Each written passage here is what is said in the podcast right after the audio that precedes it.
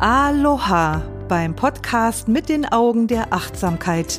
Ich begleite dich auf deinem Weg mit der authentischen Achtsamkeitspraxis, mehr Bewusstsein in deinen Geist, dein Herz und dein Leben zu bringen, weil glücklich sein kein Zufall ist.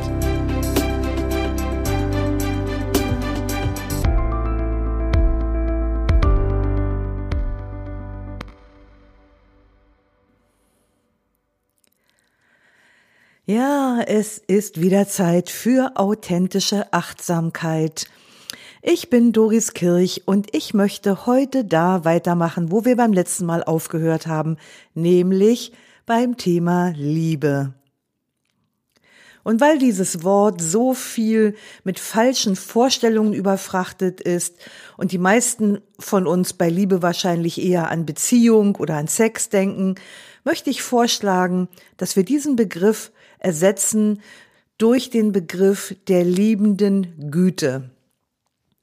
Das ist in der buddhistischen Lehre Tatsache ein stehender Begriff, der dort Metta genannt wird. Also Metta bedeutet liebende Güte und Metta gehört zu den Brahma Viharas, den sogenannten göttlichen Verweilzuständen, so wird das in der Lehre genannt.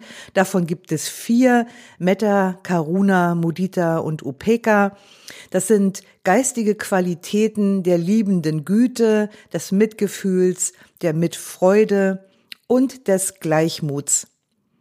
Es handelt sich also bei diesen vier unermesslichen, so werden die auch genannt, um geistige und emotionale Qualitäten.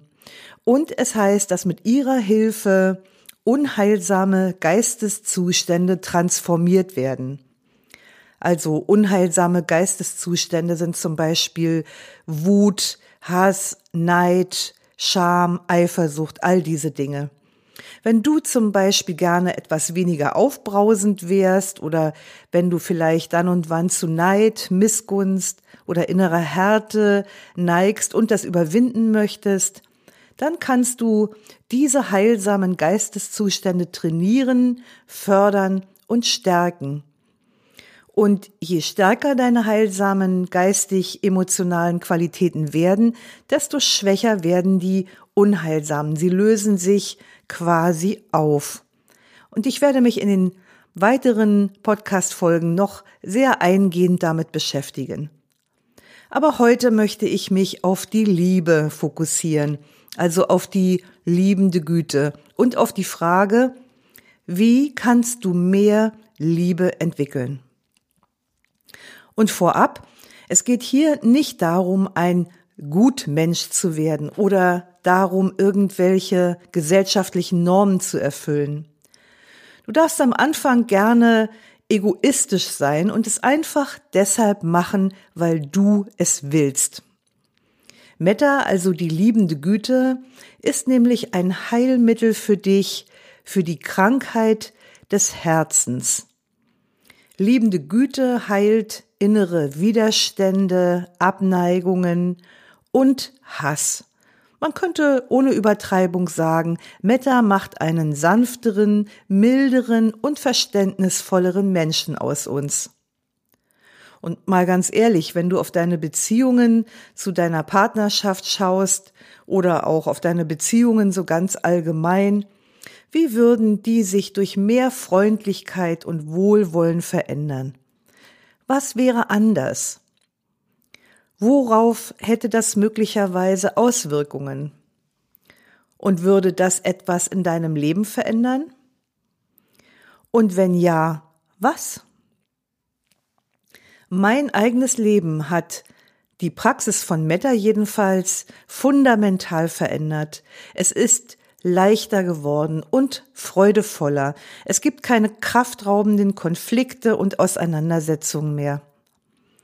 Also mal abgesehen davon, dass ich heute mit schwierigen Situationen insgesamt ohnehin sehr viel konstruktiver umgehe als früher durch meine Achtsamkeitspraxis, sind auch einfach nicht mehr so viele da.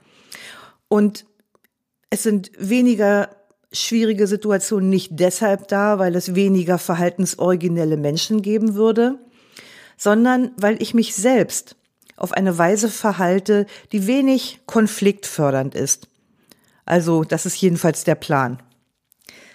Vielleicht gehörst auch du zu den Menschen, die glauben, wenn man meditiert und liebende Güte praktiziert, dann dürfe man keine Abneigung mehr gegen andere Menschen hegen. Das habe ich am Anfang meines buddhistischen Wegs auch geglaubt. Und diese Annahme hat mich in enorme tiefe Konflikte gestürzt.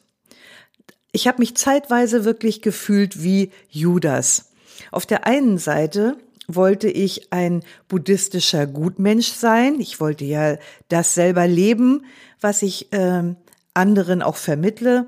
Und auf der anderen Seite gab es in meinem Leben etliche Personen oder einige Personen, gegen die ich eine ausgesprochene Abneigung hatte. Also es war jetzt nicht so schlimm, dass ich sie gehasst hätte, aber ich fand sie schlicht hm, blöd oder bescheuert. Die Situation war wirklich schlimm für mich und ich habe mich zutiefst geschämt für diese unheiligen Gedanken und Gefühle. Und irgendwann habe ich es dann nicht länger ausgehalten und habe mich meiner buddhistischen Lehrerin anvertraut. Und nachdem ich ganz beschämt meine Beichte abgelegt hatte, hat sie mich ganz liebevoll angelächelt und dann hat sie zu mir einen Satz gesagt, der alles für mich verändert hat und der mir ein tiefes inneres Verstehen entschloss, erschloss. Wir müssen andere Menschen nicht mögen. Es ist wesentlich, sie zu lieben. Und da habe ich schlagartig erkannt, dass ich unter der aufgepeitschten Oberfläche meiner inneren Widerstände, Vorstellungen und Verurteilungen ein Ozean von Liebe befand. Ich habe erkannt, dass es mir in der Tiefe meines Wesens tatsächlich möglich war, Menschen, die ich schwierig fand, zu lieben.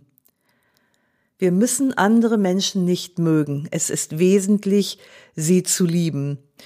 Und dadurch bin ich mit einer völlig neuen Dimension von Liebe in Kontakt gekommen. Bis zu diesem Zeitpunkt hatte ich nicht einmal geahnt, wie viel Güte in mir steckt. Und dieses Erkennen wiederum veränderte auch meine Beziehung zu den Menschen, die ich als schwierig empfunden habe.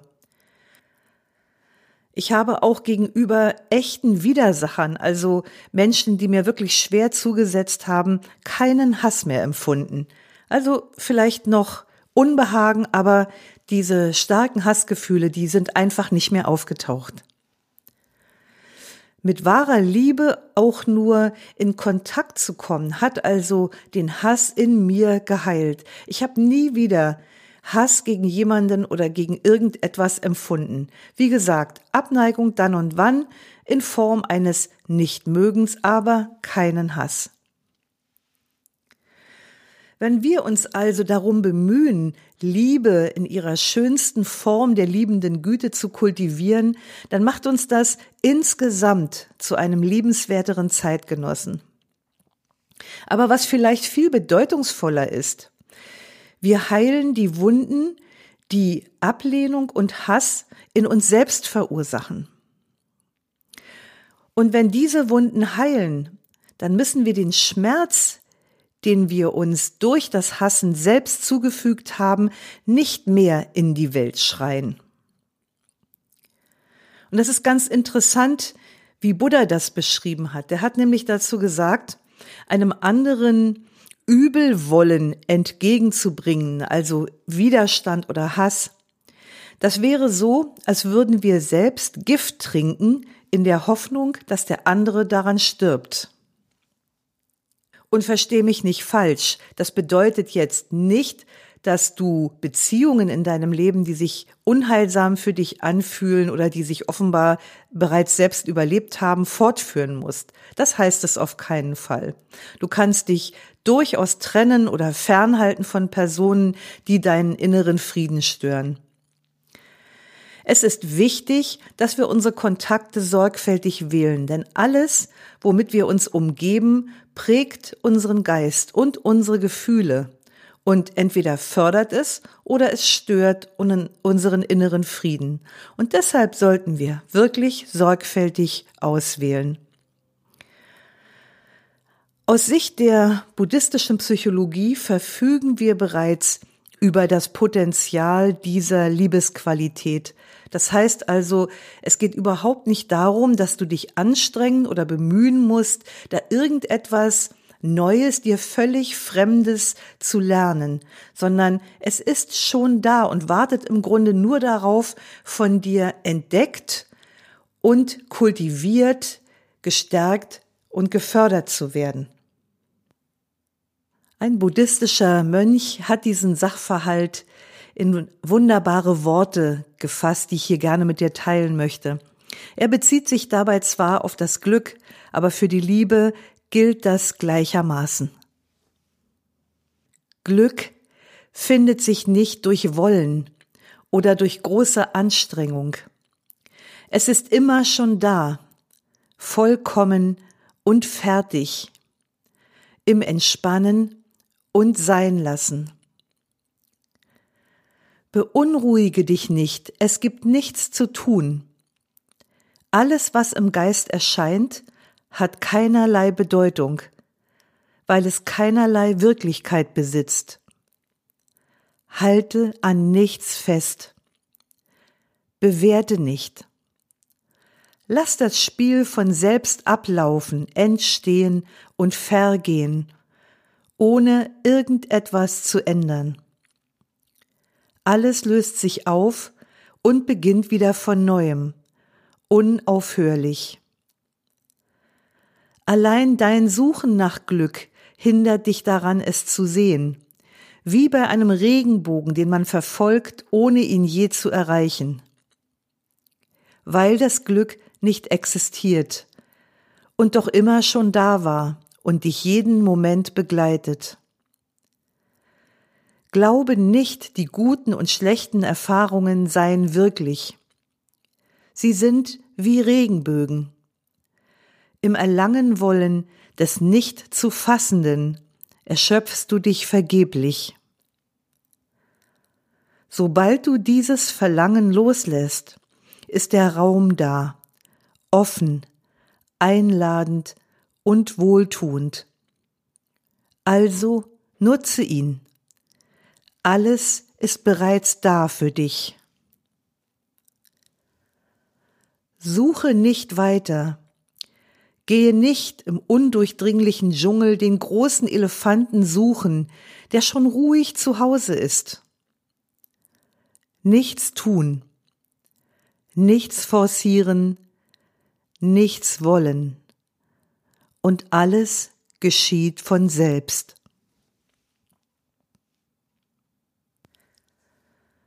Ja, und um das mal etwas deutlicher zu sagen, du verfügst über das Potenzial einer unendlichen, reinen Liebesqualität.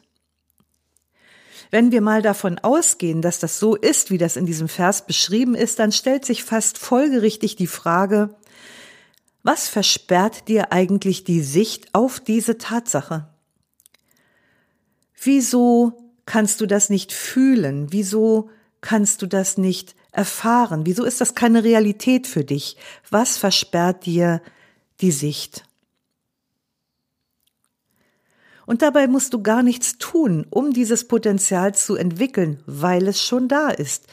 Und das bedeutet, deine Aufgabe besteht zunächst einmal darin zu ergründen, wo du dir selbst im Weg stehst.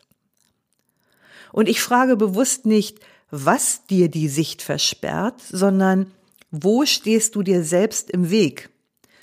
Denn ganz schnell sind wir geneigt, die Ursachen im Außen zu suchen, also den Umständen die Schuld zu geben, Umständen, die Schuld an unserer mangelnden Liebesfähigkeit sind. Oder schlimmer noch, wir schieben unserer Partnerschaft oder unseren Eltern einen schwarzen Peter zu. Die sind schuld daran, dass wir heute nicht lieben können. Aber die Nummer läuft nicht mehr. Wenn du zu deinem wahren Selbst erwachen willst, musst du aufhören, deine Denkmuster und deine Art, mit Emotionen umzugehen, mit der Vergangenheit zu entschuldigen. Du bist jetzt hier. Das ist gelebte Achtsamkeit. Der buddhistische Lehrer Jack Cornfield hat dazu mal etwas ganz Tolles gesagt. Man darf nicht aus den Augen verlieren, dass man zur Gegenwart unterwegs ist. Und jede Praxis nur so viel taugt, wie sie das Hier und Jetzt erschließt. Der Weg und das Ziel sind dort, wo wir uns befinden. Natürlich sind wir alle durch unsere Vergangenheit geprägt, aber so prägend die Vergangenheit auch war, in diesem Moment, jetzt hier, hast du die Freiheit und die Möglichkeit, eine Entscheidung zu treffen, die nicht von Vergangenem determiniert ist. In jedem Moment deines Lebens, mit jedem Atemzug, kannst du dich für die Liebe entscheiden. Manchmal hilft es, für einen Moment Zuflucht zum unermesslichen Ozean der Gefühle zu nehmen, der immer da ist. Ich mache das bisweilen, indem ich mich in brenzligen Situationen frage, wie würde der Dalai Lama jetzt handeln? Wer ist dein Chef in dieser Frage? Ist es vielleicht Gott, Jesus, Mohammed oder wer auch immer? Das ist also der erste Schritt, wenn du eine wahrhaft Liebende, ein wahrhaft Liebender werden willst. Das ist das rechte Verständnis. Das heißt, Abschied zu nehmen von falschen Moralvorstellungen und von kitschigen, irreführenden Fantasien über Liebe. Ich bin immer wieder zutiefst betroffen, wenn ich auf Facebook oder Instagram diese Unmengen an haarsträubendem Unsinn über Liebe lese.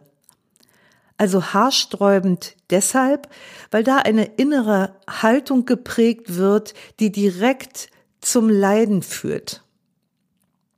Mich erinnert das an einen Ausspruch von Mark Twain, der mal gesagt hat, sei vorsichtig beim Lesen von Gesundheitsbüchern, du könntest an einem Druckfehler sterben. Also so sollte man auch diese Posts über Liebe in den Social Networks lesen. Denn wie gesagt, viele führen direkt ins Leid. Nachdem du echte, rechte Erkenntnis über Liebe erlangt hast, geht es im nächsten Schritt darum, diese Liebesfähigkeit zu trainieren. Das bedeutet nichts anderes als dem, was bereits da ist, ans Licht zu helfen. In den buddhistischen Geistesschulungen gibt es sehr präzise Anleitungen zum Entwickeln von Metta, also zum Entwickeln von liebender Güte.